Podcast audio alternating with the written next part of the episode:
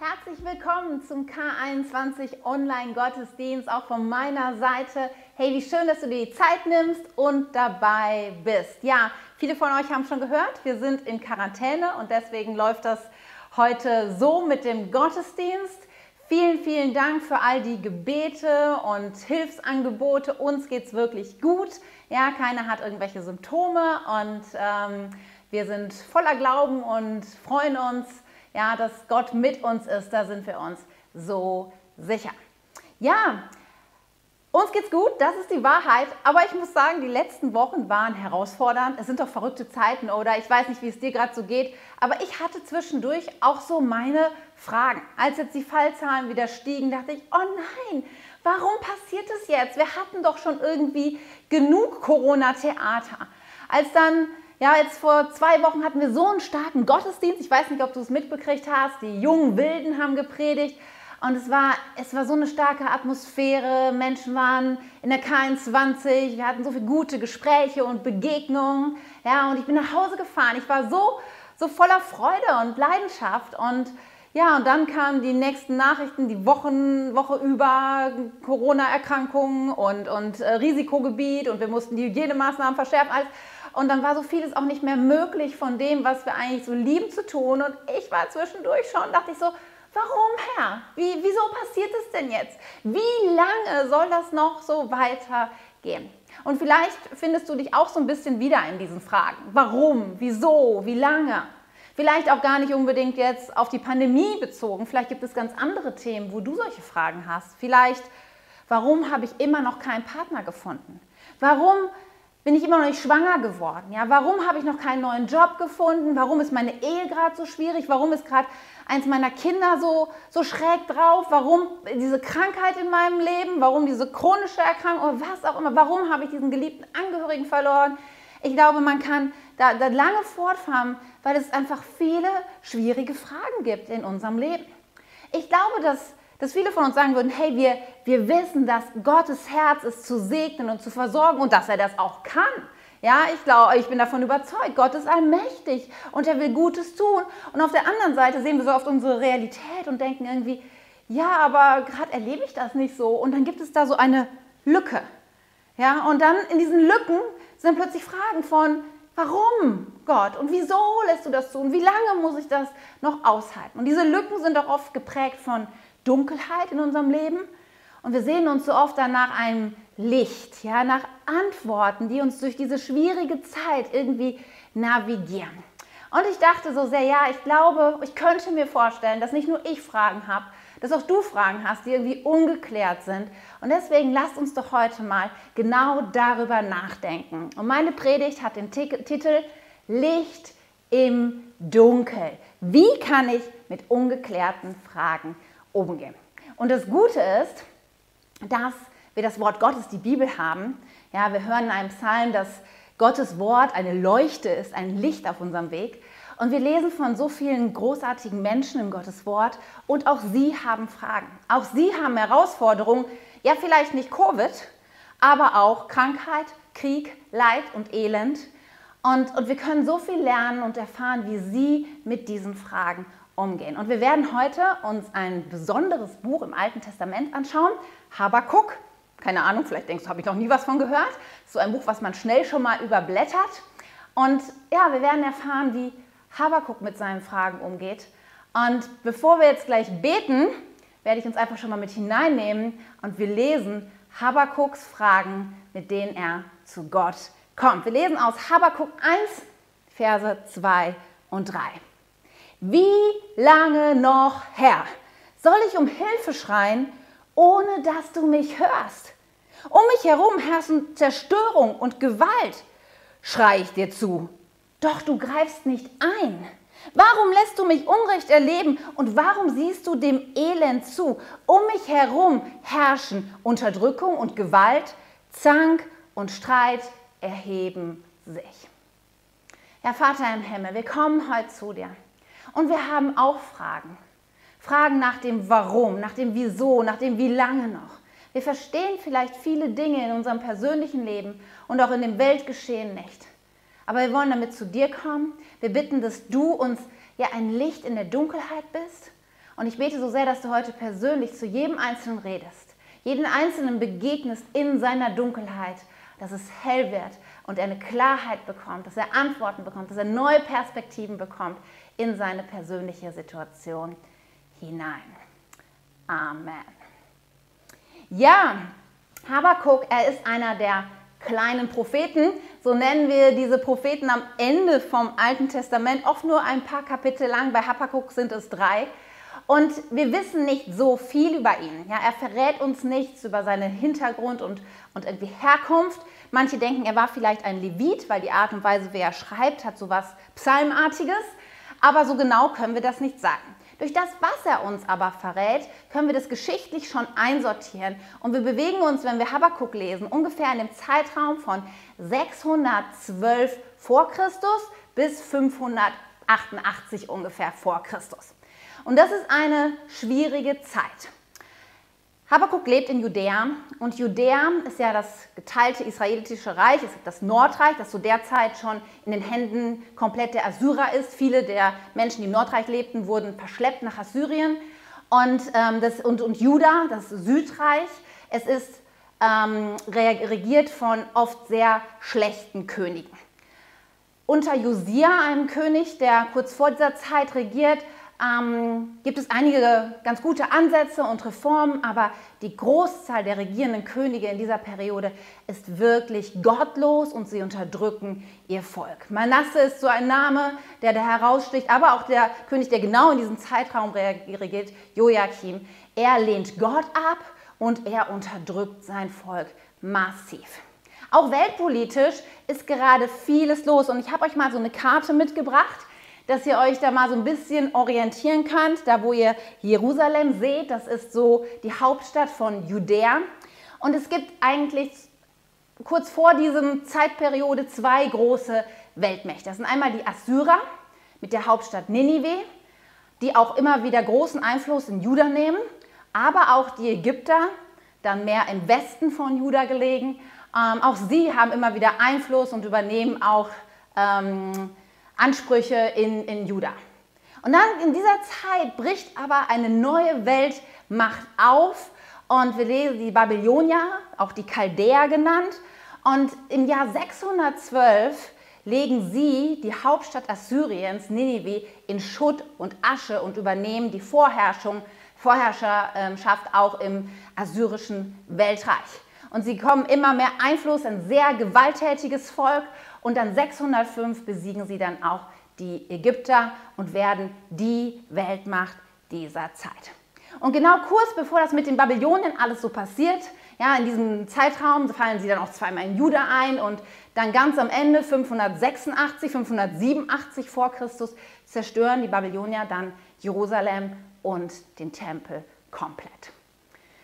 Sehr düstere, unsichere Zeiten, Zeiten voller Angst, Verfolgung, Gesetzlosigkeit, Morallosigkeit, ja, voller Ungerechtigkeit. Und in diesen Zeiten hinein kommt Habakuk. Und er hat, er hat seine Fragen. Ja, und die formuliert er, wir haben das gerade, gerade schon gehört. Er sagt, wie lange noch, Herr? Er sagt, warum lässt du mich Unrecht erleben? Ja, wieso passiert das alles? Es ist so interessant, weil normalerweise ist es so, dass die Propheten das Wort Gottes zu den Menschen bringen. Aber Habakkuk, er bringt die Fragen der Menschen zu Gott. Und deswegen spricht er auch so gut in unsere Zeit hinein, wo wir vielleicht so viele Fragen haben. Und er kommt mit seinen Fragen an die richtige Adresse zu Gott und das Unfassbare passiert. Gott antwortet ihm sogar auf diese Fragen. Und das lesen wir in Habakkuk 1, die Verse 5 und 6. Da heißt es, der Herr antwortete, seht auf die Völker, schaut aufmerksam hin, ihr werdet erstaunt und erschrocken sein. Noch zu euren Lebzeiten werde ich etwas geschehen lassen, das ihr nicht glauben würdet, wenn es euch jemand erzählt. Ich werde die Babylonier, dieses grimmige und ungestüme Volk, gegen Juda aufstacheln. Erbarmungslos durchstreifen sie die Welt und unterwerfen sich ein Land nach dem anderen. Was für eine krasse Botschaft Gottes. Wie muss es Habakkuk ergangen sein, als er das gehört hat? Ja, Gott beschließt, nicht länger dem gottlosen Treiben im Juda zuzuschauen, nicht länger zuzuschauen, dass sie andere Götter anbeten, dass sie ihn nicht ernst nehmen, ja, dass die Könige nicht nach ihm fragen. Er beschließt, jetzt eine Strafe kommen zu lassen in Form dieses unglaublichen, brutalen Volks der Babylonier. Und das, was mich so, ja, was ich so großartig finde an diesem Buch, dass, dass Habakkuk nicht mit dieser Antwort einfach aufgibt und erstarrt, Nein, er bleibt an Gott dran. Er fragt und klagt weiter. Ja, wir dürfen das dann lesen in dem weiteren Verlauf des ersten Kapitels. Da heißt es in Habakkuk 1, Vers 13. Das kann doch nicht sein, aber deine Augen sind doch zu rein, als dass sie Böses mit ansehen könnten. Und du erträgst es nicht, wenn Menschen gequält werden.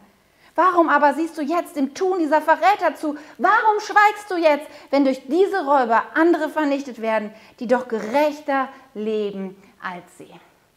Wisst ihr, wenn wir etwas lernen können von Habakkuk, wie wir mit unseren ungeklärten Fragen umgehen, dann ist der erste Punkt, dass wir fragen und klagen dürfen. Ja, dass wir fragen und klagen dürfen, indem wir zu Gott gehen und ihn, ihn damit ja, bombardieren, dass wir uns nicht zurückhalten und denken, wir können Gott das nicht zumuten. Oder vielleicht denken, oh, vielleicht ist Gott ja irgendwie schockiert, wenn er all meine Fragen hört.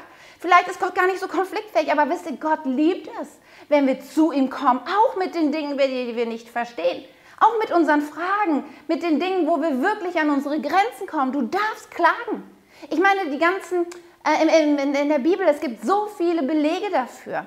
David und die Psalmisten, es gibt so unendlich viele Klagepsalmen, wo sie genau mit ihren Dingen zu Gott kommen. Ja, oder Jeremia schreibt ein ganzes Buch, seine Klagelieder. Auch Hiob klagt, selbst Jesus in seiner dunkelsten Stunde am Kreuz. Er sagt, mein Gott, mein Gott, warum hast du mich verlassen? Auch Jesus kommt mit seiner Fragen und mit seinen Klagen zu seinem himmlischen Vater.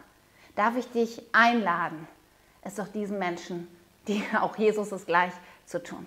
Ich meine, Jesus, er, in, seinen, in, in der Evangelien, sein Herzschlag ist es, dass Menschen zu ihm kommen mit all den Sorgen, mit all den Dingen, die sie beladen. Ja, in Matthäus 11 haben wir das einmal, dass er sagt, kommt alle her zu mir, die ihr mühselig und beladen seid. Ja, ich will euch, ich will euch helfen, ich will euch stark machen, ich will euch lehren, wie ihr dieses Joch tragen könnt.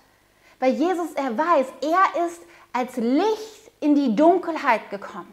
Und du darfst das für dich persönlich annehmen, dass Jesus dein Licht sein darf, dass du mit all dem, was dich beschäftigt, mit deinen Fragen und deinen Klagen und deinen Sorgen zu ihm kommen kannst. In Johannes 8 sagt Jesus das ganz genau. Er sagt, ich bin das Licht der Welt. Wer mir nachfolgt, braucht nicht im Dunkeln umherzuirren, denn er wird das Licht haben, das zum Leben führt. Wenn du dich gerade fühlst wie jemand, der im Dunkeln irgendwie umherirrt, darf ich dir sagen, Jesus ist bereit, dein Licht zu sein. Komm zu ihm mit deinen Fragen und mit deinen Klagen. Wisst ihr, zu wem sollten wir denn sonst gehen? Ja, ich meine, gibt es eine bessere Adresse, als zu dem allmächtigen Gott zu kommen, der die Dinge doch viel weiter und besser überblicken kann und einschätzen kann als wir? Wenn jemand unsere Fragen doch beantworten kann, dann er. Oft sind unsere ersten Anlaufstellen Menschen. Und ja, natürlich ist es auch gut, mit Menschen über Dinge zu reden. Aber wie oft erleben wir es, dass Menschen mit unseren Fragen und mit unseren Klagen vielleicht gar nicht umgehen können? Wie oft erleben wir, dass wir sie damit vielleicht noch viel mehr verunsichern oder dass sie uns dann Antworten geben, die uns noch viel mehr verunsichern? Wie viel besser ist es, wenn wir zu Gott kommen, wenn wir Jesus das bringen? Ja, wir dürfen lesen, ja, dass, dass wir eine Zusage haben im Neuen Testament. Nicht nur, dass Gott uns liebt, sondern dass er uns auch gut kennt. Und da heißt es, dass all die Herausforderungen, die Gott in unserem Leben zulässt, dass sie, dass sie nicht unsere Kraft übersteigen werden, dass sie uns nicht brechen werden. Gott kennt deine Grenzen besser als du selbst. Mutter Teresa, eine Frau Gottes, jemand, der unglaublich auch viele Herausforderungen in ihrem Leben erlebt hat. Sie sagt einmal ein Zitat, da heißt es, ich weiß, Gott wird mir nichts geben, was ich nicht bewältigen kann. Ich wünschte mir nur, er würde mir nicht so sehr vertrauen. Vielleicht findest du dich wieder in diesem Wort. Manchmal denken wir, eigentlich ist es too much, Jesus. Eigentlich kann ich nicht. Aber du darfst darauf vertrauen, auch in diesen Prozessen, auch in den Momenten, wo der Sturm tobt. Du hast die Zusage von, von Gott selber, es wird deine Kräfte nicht übersteigen. Darum lade ich dich ein, ja? Du darfst mit deiner Frage und mit deinen Klagen zu Gott kommen. Es gibt keine bessere Adresse. Aber da gibt es auch noch so viel mehr, was wir lernen dürfen von Habakkuk. Ja, wir dürfen fragen und klagen. Aber der zweite Punkt ist auch, dass wir dann im zweiten Kapitel nimmt es eine entscheidende Wendung, weil Habakkuk beschließt nun zu warten. Und das ist der zweite Punkt. Ja, du darfst fragen und klagen. Und das zweite ist, dann warte. Ja, wir lesen es in Habakkuk 2, Vers 1. Da heißt es, ich will meinen Posten auf dem Wachturm einnehmen und Ausschau halten. Dort will ich abwarten, was der Herr zu mir sagt und wie er auf meine Klage antwortet. Habakuk beschließt, okay, ich habe jetzt geklagt, ich habe gefragt, ich weiß nicht, mein Gott antwortet mit, ich weiß nicht, wie es weitergeht, aber jetzt werde ich abwarten, bis Gott sich zeigt. Warten, ganz ehrlich, das ist für mich eine Herausforderung. Ich weiß nicht, wie es dir damit geht. Ich, ich nehme so wahr, in unserer Gesellschaft ist Warten nicht besonders attraktiv, oder? Ja, wir sind so eine Instant-Gesellschaft. Wir wollen jetzt, hier, heute unsere Antworten haben. Ja, bei uns ist es manchmal irgendwie lustig, wenn wir so am Abendessentisch zusammen sind und uns unterhalten und dann irgendwie kommt so eine Frage auf, was weiß ich, man redet irgendwie über andere Länder und plötzlich heißt ja, was ist denn eigentlich das, der höchste Berg in Südamerika oder so? Und dann zack, hat einer sofort sein Handy eben bei Google eingegeben und innerhalb von Sekunden haben wir die Antwort. So lieben wir das, oder? Und ich meine, das ist ja auch auf der einen Seite irgendwie großartig, dass wir so schnell Antworten bekommen können. Aber im Reich Gottes, ja, auch wenn wir in der Bibel sehen, ist es oft der Zustand, dass wir warten. Ja, die Bibel spricht von so vielen Menschen, vom Abraham, vom Mose, vom Volk Gottes, von David. Und so viele Zeiten ihres Lebens haben sie gewartet. In der Bibel gibt es den Zeitbegriff von Kronos, der ja einfach abfolgenden Zeit, so wie Minuten, Stunden, Tage, Wochen, Jahre. Aber die Bibel kennt auch den Zeitbegriff des, des Kairos, des besonderen Momentes. Ja, der Moment, wo, wo etwas bereit ist, etwas durchbrechen kann. Ja, zum Beispiel an der Geburt von Jesus. Ja, ich meine, Jesus war seit Jahr, Jesu Geburt war seit Jahrhunderten angekündigt und die Menschen warteten seit Jahrhunderten. Und dann heißt es, als die Zeit erfüllt war. Ja, es gibt manchmal diese bestimmten Momente, wo dann die Antwort kommt, die Klarheit kommt, das Licht plötzlich die Dunkelheit komplett durchbrecht.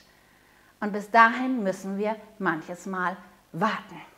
Und das dürfen wir lernen von Habakkuk. Und ich möchte dich einladen, auch wenn es vielleicht gerade nicht so besonders attraktiv erscheint, aber dieses Warten aktiv zu gestalten. Ich meine, wir haben das doch gelesen hier bei Habakkuk, dieses, wie, wie es heißt, ich nehme meinen Platz ein auf dem Wachturm, ich halte Ausschau. Das drückt irgendwie nicht so passiv aus, oh, jetzt muss ich warten, sondern nein, ich kann warten aktiv gestalten. Und das solltest du auch, denn warten ist herausfordernd. Und wir dürfen auch lernen, wie wir warten besser aushalten können, wenn wir weiterlesen, was Gott dann Habakuk für einen Auftrag gibt. Denn nachdem du gefragt und geklagt hast, nachdem du gerade wartest, darfst du noch etwas tun. Du darfst etwas aufschreiben und dich erinnern. Direkt dann ähm, im zweiten Kapitel, nachdem er einen Moment gewartet hat, dann gibt, bekommt Gott zu ihm und er kriegt einen neuen Auftrag. Und da heißt es in Habakkuk 2, Vers 2, da antwortete mir der Herr und sagte, was ich dir jetzt zeigen werde, sollst du säuberlich auf Tafeln schreiben, damit es jeder mühelos im Vorbeigehen lesen kann. Hä, was kommt jetzt? Ich meine, im ersten Kapitel kommt die Prophezeiung des Gerichtes. Ja, die Babylonier, sie werden einfallen in Juda und sie werden Zerstörung bringen. Das ist klar im ersten Kapitel. Aber jetzt kommt Gott nochmal und jetzt bringt er wieder eine entscheidende Wendung, denn er verkündet, dass diese Babylonier, dass sie auch nicht endgültig die Macht haben werden. Denn auch über sie ist jetzt schon klar gesprochen, dass ihre Herrschaft enden wird und dass Gott auch ihrem gottlosen zu, äh, Treiben nicht einfach zusehen wird. Das ganze Kapitel spricht davon, dass auch ihr Weltreich ein Ende finden wird. Wir lesen zum Beispiel in Habakkuk 2, Vers 12, da heißt es, Furchtbar wird es für die werden, die morden, um ihre Städte zu bauen und die Unrecht tun, um ihre Burgen zu errichten. Gott macht ganz klar, auch die Babylonier, auch dieses gottlose Volk, sie kommen nicht ungeschoren davon. Aber warum soll Habakuk das dann aufschreiben? Ja, ich meine, das Wort Gottes reicht doch vielleicht auch an sich. Auch darüber ja, lässt uns Gott ihm nicht im Unklaren, denn Habakuk ist in einer Zeit des Wartens. Gott sagt zu ihm im Habakuk 2, Vers 3, denn das, was du siehst, ja, dass, dass Babylon auch zerstört wird, wird erst zu einer bestimmten Zeit antreten. Aber du kannst dich darauf verlassen, dass es eintrifft, auch wenn es eine Weile auf sich warten lässt. Du kannst darauf zählen, denn es ist keine Täuschung. Die Situation ist klar. Es wird Gericht kommen über Juda durch die Babylonier. Und dann wird aber das nicht das Ende sein. Irgendwann werden auch die Babylonier ihre gerechte Strafe bekommen. Dazwischen wird ein Zeitraum sein und wir wissen, Habakkuk weiß nicht, wie lange das sein wird. Aber er sagt, Gott sagt, okay, ihr könnt euch sicher sein, meine Zusage steht und deswegen schreib es auf. Gott weiß sehr genau, dass wir Menschen sehr vergesslich sind. Ich weiß nicht, was Gott schon alles zu dir gesprochen hat. Ich weiß nicht, welche Zusagen er dir persönlich gegeben hat. Ja, welche, was, was sein Wort zu dir ist. Aber so oft vergessen wir, so oft vergessen wir, was Gott in unserem Leben getan hat. Und ich mache dir Mut, fang an, schreib es auf. Vielleicht denkst du, wie soll ich es jetzt aufschreiben? Ja, ich, hab, ich bin jemand, ich, ich schreibe jetzt eigentlich nicht so gerne. Ich bin keiner, der Tagebuch schreibt oder irgendwas. Aber ich habe mir jetzt was Neues angewohnt, weil ich gemerkt habe, ich bin so vergesslich. Ich vergesse, was, Gutes, was Gott Gutes in meinem Leben getan hat. Ich vergesse, was er an Ermutigung in mein Leben hineingesprochen hat. Und deswegen habe ich mir jetzt etwas zugelegt und vielleicht ist es was ganz Praktisches für dich. Ich habe dieses Fünf-Jahres-Tagebuch, das für jeden Tag nur ein ganz kurzes Feld vorgesehen. Und jetzt seit einiger Zeit schreibe ich dort jeden Tag kurz ein paar Stichworte, manchmal auch ein paar Sätze rein, wo ich sage, okay, was, was sind gerade meine Fragen? Aber was hat Gott auch geredet? Wo hat er mich ermutigt? Weil ich möchte es nicht vergessen, was Gott zu mir sagt. Ich möchte nicht vergessen, was, was Gott tut in meinem Leben. Ihr, vor einigen Wochen hatte eine Freundin von mir eine, ähm, eine krasse Diagnose gestellt bekommen. Es war noch nicht ganz klar, aber es hätte eine sehr schlimme Diagnose sein können. Und wir haben gebetet und Gott sei Dank, es ist nicht eingetreten. Hey, wie gut, Gott hat bewahrt, Gott hat eingegriffen. Und ich, und wisst ihr, in meinem Leben ist so viel los, dass ich mich in dem Moment zwar tierisch freue und denke, ja, wie gut, aber dann sind wieder tausend andere Dinge und dann ist das irgendwie schon wieder so schnell weg. Ja, dass Gott bewahrt hat, dass er eingegriffen hat. Ja, wie oft hat Gott mich schon morgens ermutigt in einer Bibellese durch irgendein Wort, was das zu mir ganz persönlich gesprochen hat. Und dann eine Woche später habe ich schon das vergessen, dass, dass es da dieses Wort gab, was ganz persönlich in meine Situation hineinsprach. Und ich merke jetzt mit diesem Buch, ich kann drin blättern und drin lesen und ich denke über die Jahre, wie cool ist das? Zum Beispiel, ich weiß, vor einem Jahr, da habe ich das noch nicht gemacht, aber vor einem Jahr, da hatten wir so manche Fragen und Herausforderungen für uns persönlich. Und wenn ich jetzt zurückgucke, dann denke ich, wow, Gott hat so viel Gutes getan in unserem Leben. Aber manchmal ist es ja gar nicht, dass es so einen, so einen plötzlichen Durchbruch gibt. Manchmal sind es mal hier ein Gespräch, mal da öffnet sich eine Tür und so ganz Stückchen für Stückchen löst sich der Knoten in deinem Leben. Aber wenn es keinen Moment gibt, wo du das reflektierst, wo es keinen Moment gibt, wo du dich erinnerst und siehst, wie auch Gottes manchmal so verborgenes Wirken in deinem Leben durchkommt, ja, dann vergisst du das. Und ihr, in der Zeit des, des, des Wartens, ja, da brauchen wir diese Momente des Erinnerns. Da brauchen wir diese Momente, die uns helfen, durchzuhalten. Denn so oft im Warten, was passiert? Wir werden unsicher. Wir fragen uns, okay, hat Gott wirklich gesprochen? Kommt das wirklich noch? Ist es, Gott, wo bist du? Und in diesem Moment müssen wir uns daran erinnern, wer Gott ist, was er getan hat in unserem Leben und was er schon gesprochen hat. Darf ich dich ermutigen? Schreib es auf und erinnere dich, was Gott zu dir gesprochen hat. Und dann kommt der vierte Punkt. Weil Habakkuk, er ist unfassbar herausgefordert in, in dem, was er von Gott hört. Aber er weiß auch, er muss Gott eine Antwort geben. Und auch das für, und das ist auch ein wichtiger Punkt in, in diesem Prozess, wie wir mit ungeklärten Fragen umgehen. Auch wir dürfen antworten. Auch dir dürfen Position beziehen. Ich meine, wir müssen uns das vorstellen. All das Schreckliche ist noch nicht passiert. Die Babylonier sind noch nicht da. Vielleicht hört man, hat man schon gehört, wie grausam und brutal sie sind. Ja, vielleicht sind schon Berichte dazu nach Judäa durchgedrungen. Und nun weiß Habakuk, dass auch sein Volk vernichtet wird durch, diese, durch dieses kriegerische Volk. Und vielleicht sieht er gerade seine Kinder im Garten spielen, ja, und denkt, ich weiß nicht, wie die nächste Zeit werden soll. Vielleicht sieht er gerade, wie seine Frau irgendwie das Haus fegt oder Essen kocht und denkt, gerade ist alles noch gut, aber das Unheil wird kommen. Er drückt es dann so aus in Habakkuk 3, Vers 16, da heißt es, als ich diese Botschaft vernahm, fuhr mir der Schreck in alle Glieder. Meine Lippen fingen an zu zittern und meine Knie wurden weich. Mir bangt vor mir selbst, denn ich muss gelassen auf den Tag warten, an dem all dieses Unheil, das uns treffen soll, über das Volk hereinbrechen wird. Wir müssen eine Antwort finden. Habakkuk muss eine Antwort finden. Wie geht er jetzt mit dieser Situation um? Und auch wir kennen das vielleicht. Vielleicht bist du gerade in der Situation des Wartens und du musst eine Antwort darauf finden, wie du damit umgehen willst. Vielleicht hat Gott schon zu dir geredet und vielleicht ist das gar nicht das, was du hören wolltest. Und vielleicht musst du auch jetzt eine Antwort finden, wie willst du jetzt damit umgehen, wie willst du dich positionieren. Und wisst ihr, diese Verse, die jetzt kommen, es sind die drei letzten Verse dieses Buches. Sie haben in den letzten Wochen so zu mir gesprochen. Sie haben Sie haben mein Herz so berührt und bewegt, weil ich es unfassbar finde, welche Antwort Habakuk gibt. Habakuk 3, Vers 17 bis 19.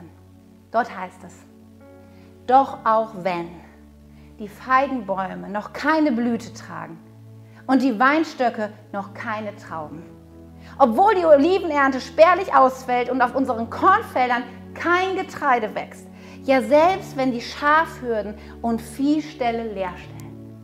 Selbst wenn alles Schlimme passiert. Selbst wenn absoluter Mangel herrscht. Das drückt diese Zeilen aus. Und dann heißt es, selbst dann will ich mich trotzdem über meinen Herrn freuen und will jubeln, denn Gott ist mein Heil. Der Herr, der Allmächtige, ist meine Kraft. Mit ihm kann ich so sicher wie eine Gazelle über die Felsen springen und wohlbehalten die Berge überqueren. Selbst wenn ja, die Pandemie weiter anherrscht, selbst wenn die Fallzahlen steigen, selbst wenn ich in Quarantäne muss, selbst wenn ich erkranke, selbst wenn meine Arbeitssituation und finanzielle Lage schwierig wird, selbst wenn ich immer noch keinen Ehepartner habe, selbst wenn ich immer noch nicht schwanger bin, selbst wenn immer noch meine Ehe schwierig ist oder meine Kinder ausgebrochen sind, selbst wenn es immer noch nicht in Sicht ist, dass sich Dinge wirklich grundlegend ändern, selbst dann will ich trotzdem meinen Herrn feiern und loben, denn er ist mein Heil. Was für eine großartige Antwort, oder? Wir wissen nicht, wie es mit Habakuk weiterging. Wir wissen nicht, ob er die Überfälle der Babylonier überlebt hat. Ob er dann noch gesehen hat, wie Jerusalem zerstört worden ist. Wir wissen es nicht. Ob seine Familie und er, wie, wie weit sie das miterleben mussten, wann sie gestorben sind. Was relativ sicher ist, dass er nicht mehr miterlebt hat, dass dann 539 vor Christus genau das eingetreten ist, wovon dieses zweite Kapitel spricht, nämlich dass auch die Babylonier besiegt wurden durch die Perser und auch dass dieses Volk zerschlagen wurde. All das, was Gott vorhergesagt hat in diesem Buch, ist eingetreten. Aber wir wissen nicht, wie viel Habakuk davon erlebt hat. Aber er hat sich positioniert. Er hat eine Antwort gegeben, weil er wusste, Gott ist gerecht. Gott sei Dank ist Gott nicht in unserem Maße gerecht. Wir sind doch so oft unterwegs, so wie du mir, so ich dir. Du hast mir das getan, ich tue dir das. So ist Gott nämlich nicht. Gott ist, Gottes Gerechtigkeit besteht darin, dass er selber, als Jesus Christus auf diese Welt kam und all den Mist, all die Schuld, all den Dreck, der auf unserem Leben liegt, all unseres, ich will das selber machen, ich will Gott nicht, ich brauche dich nicht, all für all das ist er gestorben und hat damit unsere Schuld auf sich genommen. Er hat uns freigekauft, er hat uns errettet. Wisst ihr, und wenn du mit Jesus lebst, wenn das für dich gilt, dann darf ich dir eins sagen, das ist das größte und allumfassendste Geschenk ever. Wenn das für dich gilt, ihr Lieben, dann dann muss dein Herz eigentlich vor Freude explodieren. Dann darfst du sagen, ja, Gott ist mein Heil. Das ist größer als alles andere. Das ist der Hauptgewinn, der Lottogewinn schlechthin. Nichts kommt an das gleich, als zu wissen, ich bin jetzt mit Gott im Reinen. Ich darf in Ewigkeit mit ihm leben. Das ist unfassbar. Mein Name ist im Himmel geschrieben. Ich bin gerecht durch ihn. Ja, und natürlich, jeder zusätzliche Segen, Heilung, Versorgung hier ist großartig. Aber lasst uns nie, nie vergessen, dass das Größte ist, dass wir wissen, wir gehören zu Jesus. Und wenn wir das verstanden haben, ihr Lieben, wenn das die Grundlage ist, dass uns keiner, und das kann uns keiner rauben, ja, das ist unantastbar, dass wir seine Kinder sind, wenn wir an ihn glauben. Ja, das kann uns helfen, genau in diesen Situationen, genau in der Dunkelheit, mit diesen Fragen umzugehen und eine Antwort zu geben, die genauso lautet.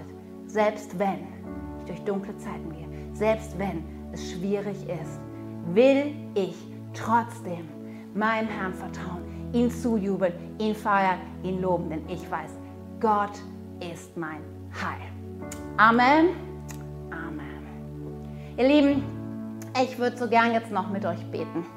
Und ich möchte es heute so gestalten, dass ich gleich bete und dann werde ich diese Worte so formulieren, wie auch in der Antwort von, von Habakkuk. Auch wenn. Und dann werde ich einen Moment Pause lassen und du darfst zu Hause, wo du bist, gerade da, wo du zuschaust, vielleicht laut, vielleicht in deinem Herzen einfügen, was gerade deine Situation ist. Auch wenn ich meinen Arbeitsplatz verliere. Auch wenn ich nicht weiß, wie es weitergeht. Und dann werden wir aber auch den zweiten Teil gemeinsam aussprechen und sagen, will ich trotzdem dich feiern, dich loben, dir vertrauen. Ja, darf ich dich dazu einladen, dass wir jetzt gemeinsam. Vater im Himmel, ich bin dir so dankbar, dass du uns nicht alleine lässt mit unseren Fragen. Ich bin dir dankbar, dass wir zu dir kommen mit allen Fragen und Klagen, die wir haben. Ja, du willst unser Licht in der Dunkelheit sein. Du stehst uns zur Seite in der Zeit des Wartens. Ja, du, du tust so viele gute Dinge in unserem Leben und wir wollen uns daran erinnern und das festhalten, was du zu uns gesprochen hast. Und wir wollen dir heute eine Antwort geben. In unseren Fragen, in unseren Sorgen. Und wir wollen jetzt sagen, auch wenn. Und du darfst jetzt deine persönliche Situation beschreiben. Auch wenn. will ich trotzdem an dir festhalten, dir zujubeln, dich loben, weil ich weiß, du bist mein Gott, du bist mein Heil, du bist meine Kraft. Mit dir bin ich sicher in deiner Gegenwart und durch dich kann mir nichts geschehen. Danke für deine Zusage, danke für dein Reden. Du bist mit uns. Amen. Yes, und vielleicht bist du jetzt hier und denkst, ja, aber ich habe gar nicht diese Beziehung zu Jesus. Vielleicht ist das erste Mal, dass du überhaupt hörst, dass es so ein Licht in der Dunkelheit gibt. Ja, und du sagst, hey, ich habe so viele Fragen. Und wenn da jemand ist, der Antworten hat, wenn da jemand ist, der mir hilft, damit umzugehen, dann möchte ich das gerne. Und wenn du das bist, ja, dann, dann möchte ich dir jetzt gerne Chance geben, in diese Beziehung zu Jesus zu kommen. Wir machen das in jedem Gottesdienst am Ende, dass wir ein Gebet gemeinsam beten. Weil das ist, das, das ist der Moment, wo, wo du dein Leben Jesus anvertrauen kannst. Ja, das ist der Moment, wo du sagen kannst, okay, Jesus, komm in mein Leben und hilf mir. Ich will dir mit allem vertrauen. Ja, und vielleicht hast du viele Fragen. Vielleicht denkst du, oh, ich bin mir nicht sicher. Ja, das ist alles in Ordnung. Aber vertraue Jesus. Er möchte dir jetzt begegnen und dich an die Hand nehmen. Und du kannst einfach, wenn du willst, jetzt online auch das ausdrücken, indem du auf diesen Button drückst und sagst, ich hebe meine Hand, weil es so wichtig ist, dass wir Gott auch ein Zeichen geben. Und dann werden wir gemeinsam beten. Ich mache dir Mut. Wenn du Jesus nicht kennst, vielleicht zum ersten Mal, vielleicht zum wiederholten Mal, weil du von dem weggekommen bist, lass uns jetzt ihm begegnen und gemeinsam beten. Lieber Jesus, ich komme jetzt zu dir. Ich gebe dir mein ganzes Leben. Sei du mein Licht. Vergib mir meine Schuld. Führe und leite mich, Jesus, ab nun. Ich gehöre zu dir. Du bist der Herr und Retter meines Lebens. Amen.